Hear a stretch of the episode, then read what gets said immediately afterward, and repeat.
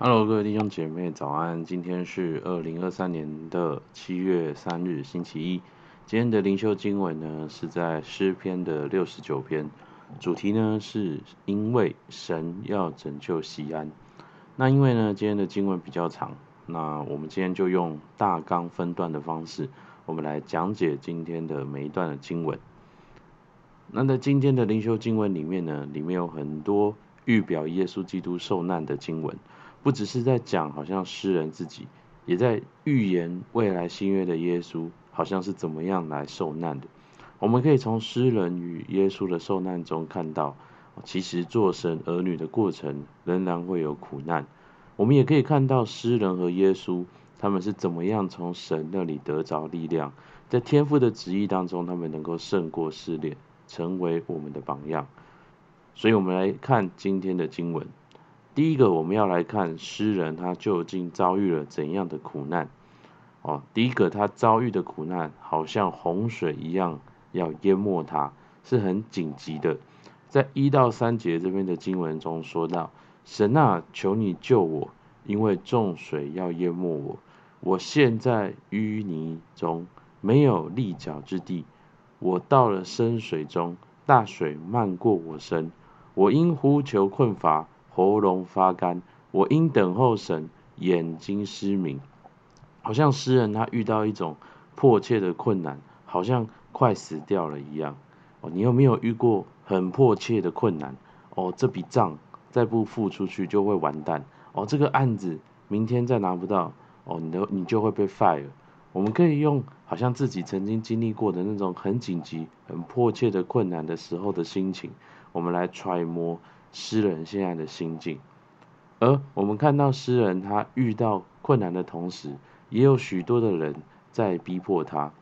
在第四节还有七到八节，诗人说道：“无故恨我的比我头发还多，无理与我为仇的要把我剪除的甚为强盛。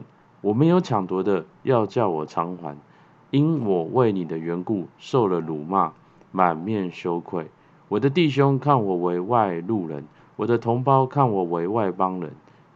哦，你有没有遇过好像诗人所说的这种状况？好像很多人无理与你为仇，好像在关系当中你被误解、被错误的对待。哦，所以我们看到诗人他哦遇到很迫切的困难，他被人逼迫，而不只是好像很多人敌对他，好像更难过的事情是没有人跟他站在一起。在十九到二十一节这边的经文说到。你知道我受的辱骂、欺凌、羞辱，我的敌人都在你面前，怒骂伤破了我的心，我又满了忧愁。我指望有人体恤，却没有一个；我指望有人安慰，却找不着一个。他们拿苦胆给我当食物，我渴了，他们拿醋给我喝。好像我们看到他不只是被逼迫、被误解，他也感到很孤单啊。而且不止这样，他受逼迫的原因，竟然是因为他是为了神的名而遭到逼迫。在九到十二节这边说到，因我为你的殿心里焦急，如同火烧，并且怒骂你人的怒骂都落在我身上，我哭泣以进食刻苦我心，这倒算为我的羞辱。我拿麻布当衣裳，就成了他们的笑谈，坐在城门口的谈论我。酒徒也以我为歌曲，好像诗人不是我们看到，好像诗人他不是自己有错，而是他为了上帝火热，他为了上帝做事，却还是遭到逼迫。我们这样看下来，其实诗人遭遇的情况，就好像耶稣受难时所遇到的情况一样。耶稣受难之前，他也是好像面对祭司长派人捉拿，哦，非常的急迫。而耶稣被审判的时候，众人喊着说钉他十字架，但是查不出就他有什么罪。耶稣他受难的时候，那些答应要为他去死的那些门徒都跑走了，耶稣也感受到孤单。而耶稣遭遇这些的逼迫，是因为他要完成天父的救恩。他好像是在做一件对的事，但耶稣仍然遭到逼迫。我们可以看到耶稣所遭遇的，好像也是我们这辈子都会遭遇到的那些最痛苦的苦难。但是诗人他胜过，而耶稣也胜过。这些例子告诉我们，当我们效法基督的时候，我们也能够好像来胜过那眼前的困难。而在诗人叙述自己好像遭遇了什么的同时，我们看到诗人的一个优点是，他能够客观的看见自己的问题，他知道自己需要神的怜悯。五到六节这边说到：“神啊，我的愚昧你原知道，我的罪嫌不能隐瞒。万军的主耶和华，求你叫那等候你的不要因我蒙羞。以色列的神啊，求你叫那寻求你的不要因我受辱。”我们很多时候，我们只能看到自己好像很惨，我们看到自己很善良哦，为什么我们会被好像不公平的对待？但是我们看不见自己需要悔改。回转向神的部分，而今天诗人让我们看见他在困境当中，他在逼迫当中，他仍然看见自己需要悔改，来到神的面前，向神祷告求赦免的地方。哦，这是一个很宝贵的哦一个的品格。而在诗人祷告叙述完自己的情况后，他也开始呼求上帝的拯救。在十三到十八节这边说到：“但我在悦纳的时候，向你耶和华祈祷。”神啊，求你按你丰盛的慈爱，凭你拯救的诚实应允我。求你搭救我出离淤泥，不叫我陷在其中。求你使我脱离那些恨我的人，使我出离深水。求你不容大水漫过我，不容深渊吞灭我，不容坑坎在我以上合口。耶和华啊，求你应允我，因为你的慈爱本为美好。求你按你丰盛的慈悲回转眷顾我，不要掩面不顾你的仆人。我是在急难之中，求你速速的应允我，求你亲近我，救赎我，求你因我的仇敌把我赎回。我们看到诗人，他相信神会拯救，因为他认识神，他知道神是慈爱是信实的，他知道上帝会听他的祷告。而在二十二到二十八节。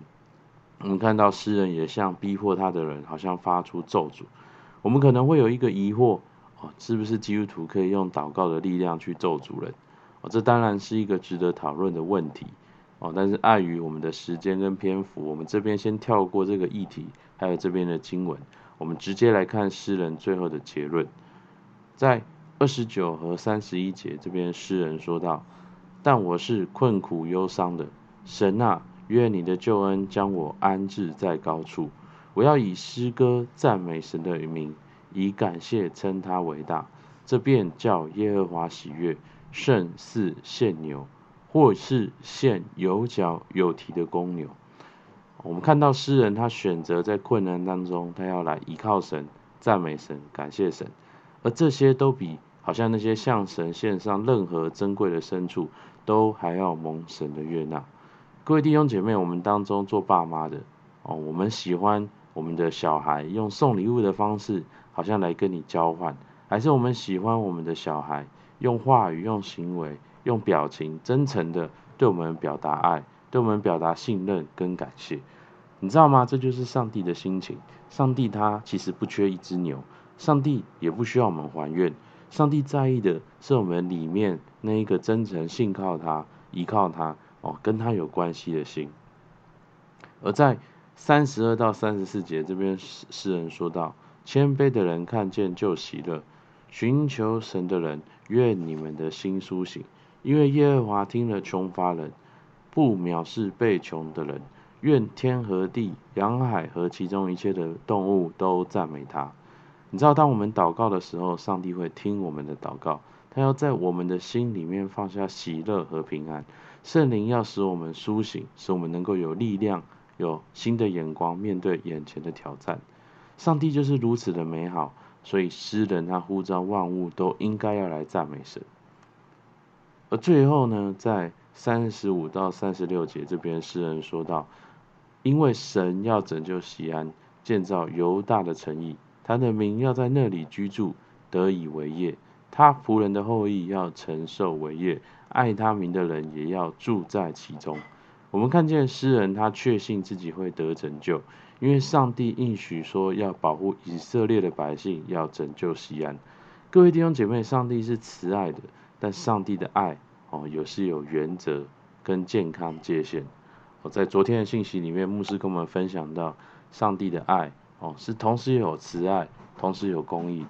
因为有公义，所以才显出上帝的爱有何等的深。上帝他不是听每一个人的祷告，上帝是听属他儿女的祷告。上帝不是要拯救每一个人，上帝只能够拯救愿意成为他儿女的人。所以各位弟兄姐妹，你清楚知道你是上帝的儿女吗？而上帝要让好像他的仆人哦，他的后裔承受这些伟业。那谁是上帝的仆人？谁是上帝仆人的后裔？在新约圣经里面，就是预表我们这些相信耶稣、从耶稣基督重生的我们的这些基督徒，我们要承受产业。我们要承受什么样的产业呢？就是在今生，我们能够被圣灵引导，我们能够做神的儿女，我们经历丰富的人生；而在永恒的里面，我们能够承受那个不会朽坏的产业，在天堂的当中，这就是我们基督徒的盼望。我们的盼望不是好像只停留在哦，我们遇到一次困难，我们就花一次扩大，呼求一次上帝的拯救。各位弟兄姐妹，这个境界实在是太小了。我们的盼望是来自于更大的，是我们知道自己是神的儿女，是好像我们可以呼求来祷告，我们可以在今生、在来生都承受产业，所以我们有一个永恒的、不动摇的盼望。